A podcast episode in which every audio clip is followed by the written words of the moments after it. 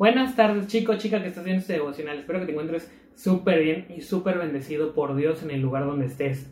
Eh, permítame presentarme. Soy Yamil Tejeda Fuentes de la Iglesia Bautización del bello y hermoso puerto de Veracruz. Eh, me encuentro súper emocionado el día de hoy porque no puedo creer que ya hayan pasado 42 días de esa serie de devocionales de la Revolución Fundamental. Eh, en lo personal, Dios me ha hablado de una manera muy impresionante. Acá en Veracruz decimos, nos ha hablado duro y a la cabeza porque nos ha hablado eh, pues directo, nos ha, bueno, en lo personal eh, me ha hecho ver que no estaba siendo 100% revolucionario de Cristo, que no estaba revolucionando mi vida completamente a Dios de una manera plena, pero me ha retado de una manera muy hermosa con su amor divino, de, con, en, su, en tanta misericordia que ha puesto en mi corazón eh, poder terminar esta serie de devocionales y compartirles lo siguiente. He llamado a este devocional Sé una revolución y me basé en Josué 24 para poder eh, explicarles y, y, poder tomar unas enseñanzas que Dios habló a mi vida. Permítanme ponerlos en contexto. Dios en estos momentos había sido demasiado bueno, demasiado perfecto con el pueblo de Israel después de haberlos sacado de Egipto y haberlos, eh, el pueblo haber estado rondando por el desierto durante 40 años, eh, Dios había sido muy bueno con ellos. Eh, no digo que en algún momento haya sido malo, sino que el pueblo se alejaba completamente de Dios. Recordemos que en este libro es donde se nos narra cómo el pueblo de Israel, después de andar navegando durante 40 años, sin rumbo, sin dirección, Dios le, les dice que, bueno, ya ha pasado el tiempo necesario, el tiempo suficiente para que puedan entrar a la tierra que ya Él les había prometido mucho tiempo atrás. Dios había nombrado a Josué como líder para dirigirlos eh, en la entrada a la tierra prometida y en poder eh, llevar a cabo toda la serie de cosas que se suscitaron eh, después, ¿no? O sea, porque bueno, llegar a una cosa y todo, acomodar todo lo que se tiene que acomodar es otra, ¿no? Entonces, eh, después de dar y repartir las tierras para todo el pueblo, todo, eh, todos estaban correctamente ubicados. Josué, eh, en este momento que les voy a hablar, en Josué 24, Josué les habla y los exhorta, exhorta al pueblo de la siguiente manera y permítanme compartirles lo siguiente. Unió Josué a todas las tribus de Israel en Siquem y llamó a los ancianos de Israel, sus príncipes, sus jueces y sus oficiales, y se presentaron delante de Dios, y dijo Josué a todo el pueblo, Así dice Jehová, Dios de Israel, vuestros padres habitaron antiguamente al otro lado del río, esto es, Taré, padre de Abraham y de Nacor, y servían a dioses extraños. Y yo tomé a vuestro padre Abraham del otro lado del río, y lo traje por toda la tierra de Canaán, y aumenté su descendencia y le di a Isaac. A Isaac di a Jacob y Esaú, y a Esaú di el monte de Seir, para que lo poseyese. Pero Jacob, y sus hijos descendieron a Egipto, y yo envié a Moisés y a Aarón, y herí a Egipto, conforme a lo que hice en medio de él, y después os saqué. Saqué a vuestros padres de Egipto, y cuando llegaron al mar, los egipcios siguieron a vuestros padres hasta el mar rojo con carros y caballería, y cuando ellos clamaron a Jehová, él puso oscuridad entre vosotros y los egipcios, e hizo venir sobre ellos el mar, el cual los cubrió, y a vuestros ojos vieron lo que hice en Egipto. Después estuvisteis muchos días en el desierto, y os di la tierra por la cual nada trabajasteis, y las ciudades que no edificasteis, en las cuales moráis, y de las viñas y olivares que no plantasteis, coméis. Josué 24 del 1 al 7 y versículo 13. Habló Dios a través de Josué y José a todo el pueblo. Recordemos que en este momento el pueblo de Israel era tan numeroso que no fue propiamente Josué el que fue y habló con cada persona. Eh, pero recuerden que se habían nombrado oficiales, se habían nombrado eh, personas a cargo de ciertos grupos para poderles comunicar lo que el líder decía o lo que Dios hablaba. para que fuera de una manera más sencilla y no fuera tan complicado para Josué hacerles llegar el mensaje de parte de Dios. Entonces, eh, lo importante no es cómo se dio el mensaje, sino lo importante es cómo se muestra el amor y la misericordia de parte de Dios. Eh, porque lo importante de este pasaje es cómo Dios les estaba recordando su amor, le estaba recordando su misericordia, le estaba recordando que eran su pueblo elegido. Porque eh, Dios les estaba diciendo todo esto le estaba recordando lo que habían vivido sus antepasados, no para echárselos en cara, no para hacerlos sentir mal, no, todo lo contrario. Dios no les estaba recordando sus pecados, Dios les estaba recordando su amor y su fidelidad. Lo que más me emociona y me causa eh, tantos sentimientos es lo amoroso y lo misericordioso que es Dios, ya que curiosamente todos los errores, todos los pecados del pueblo de Israel se habían perdonado. O sea, todo lo que habían hecho mal, Dios ya lo había olvidado. Por eso se los recuerda. Se los recuerda en, hey, recuerda que yo estuve contigo. Él no les recordó cuando alzaron estatuas, cuando se hicieron de, de, de, de pues, altares a otros dioses de otros pueblos. Eh, no les recordó cuando echaban suerte, no les recordó cuando Moisés subió a hablar con Dios y, Moisés baja y encuentra todo el pueblo hecho un circo. No, Dios les estaba recordando que les amaba tanto que en todas las decisiones que ellos habían tomado, todas las cosas que ellos habían hecho mal, Dios estuvo con ellos. Eh, cuando estuvieron esclavos, Dios los ayudó y se los dice. Yo los ayudé cuando vagaron por el desierto 40 años. Yo les mandaba el maná, yo los alimentaba, los cubría del sol y en la noche los cubría del frío. Qué hermoso tener un Padre tan amoroso y misericordioso. Por eso hoy joven que estás viendo esto te lo puedo decir de una manera confiada. Si estás aquí viendo este devocional es porque Dios te ha permitido estar aquí, porque Dios te ha permitido estar en la comodidad de tu casa, en la comodidad de tu oficina, en la comodidad de una silla, en cualquier lugar que estés viendo este devocional, Dios te ha permitido llegar hasta aquí. Él te conoce desde antes de que nacieras. Él te formó en las entrañas de tu madre. Él te formó y te ha cuidado en gran manera y te ha bendecido y librado de muchas cosas que día a día podemos ver. Las redes sociales están inundadas de pecado.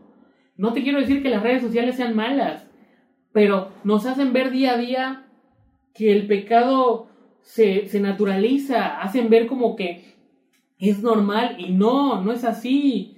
Podemos ver infinidad de noticias, infinidad, infinidad de, pues, de, marchas, de, movimientos sociales, de movimientos temáticos que quieren eh, hacer legal muchas cosas que no son naturales.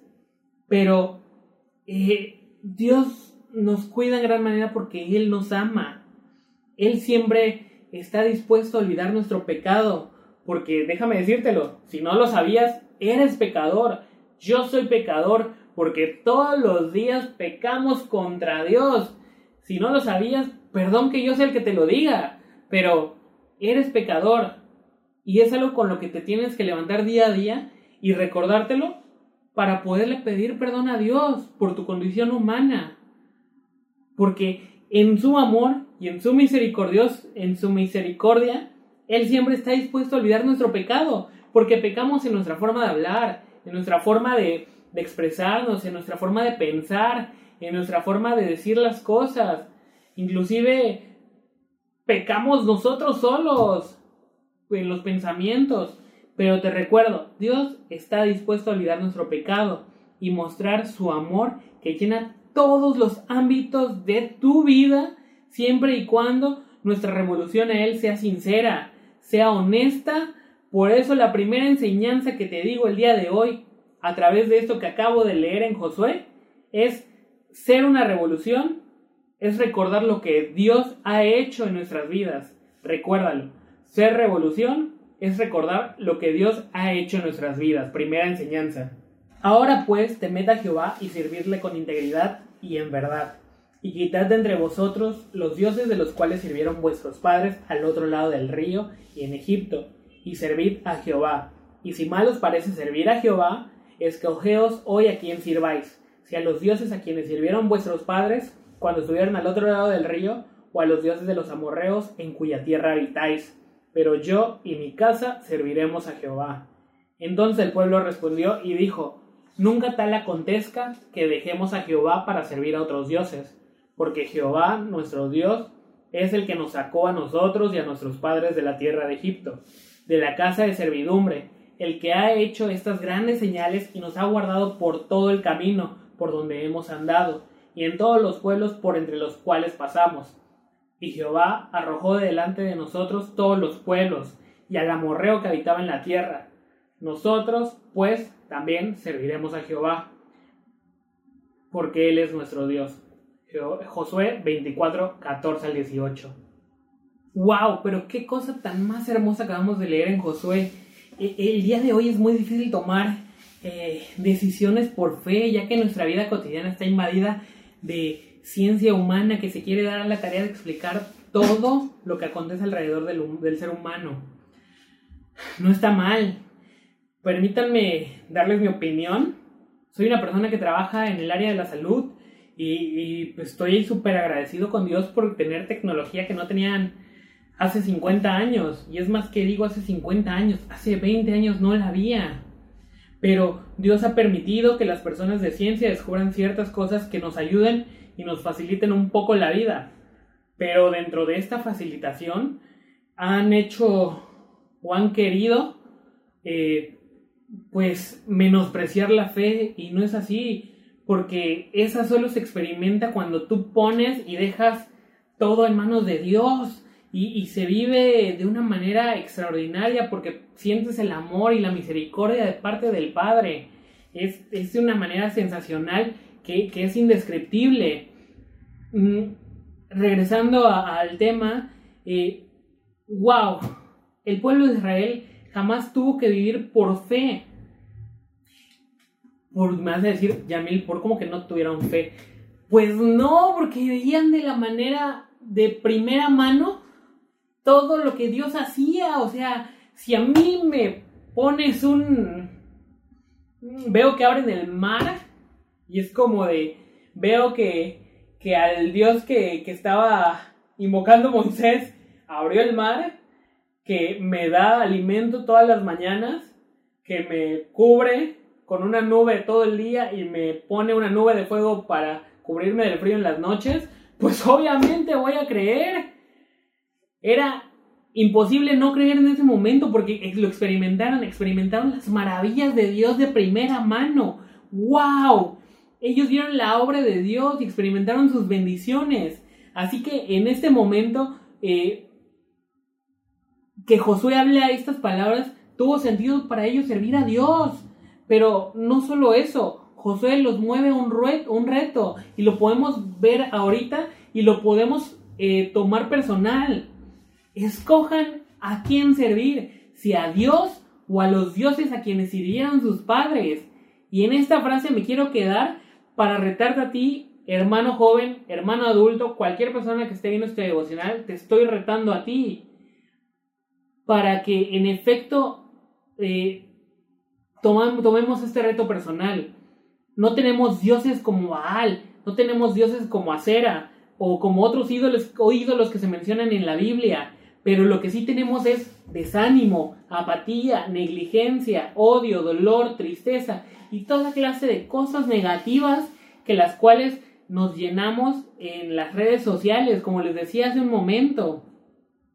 Pero sí tenemos un reto y es manifestar a Dios en todos los aspectos de nuestra vida.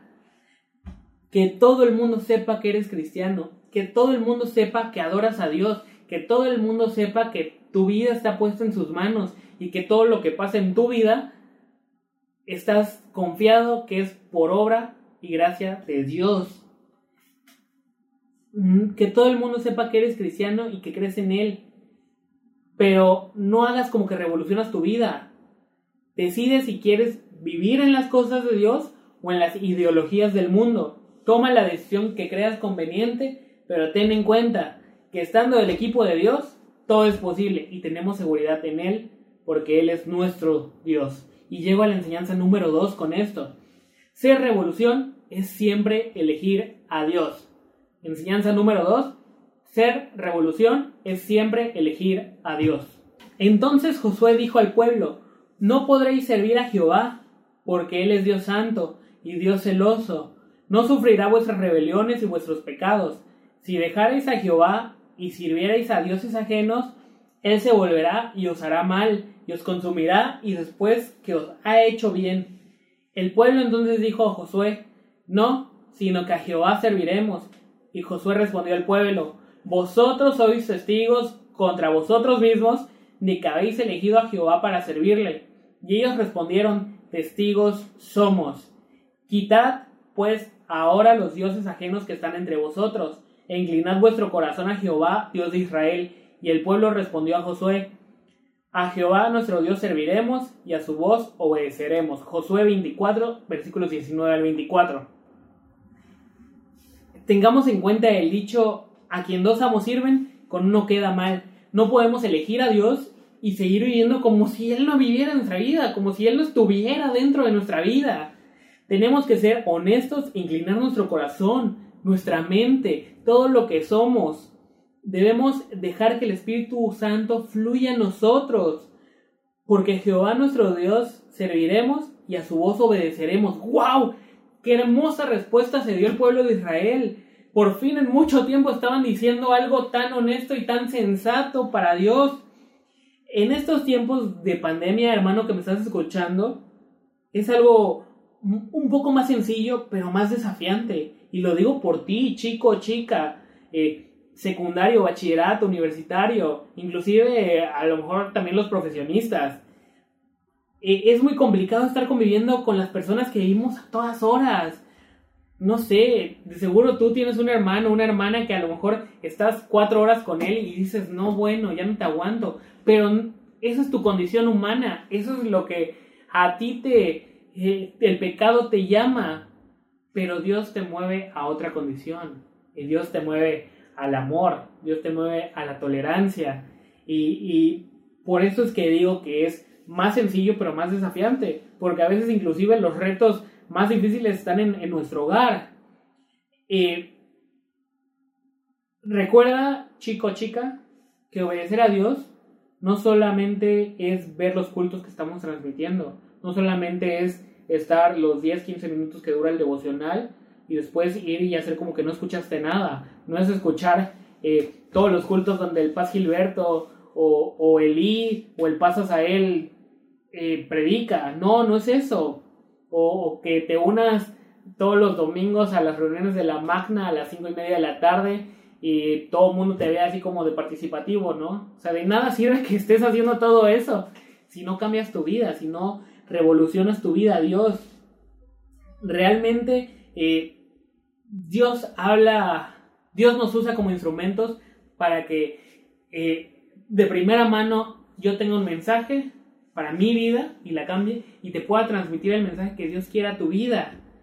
Pero tienes que tomar la decisión, tienes que ser revolución, tú tienes que ser el cambio que tu familia necesita, el cambio que tu iglesia necesita, el cambio que tu comunidad necesita, porque en estos tiempos lo que más necesitamos, y es nuestra tercera y última enseñanza, ser revolución es ser ese cambio que la sociedad necesita.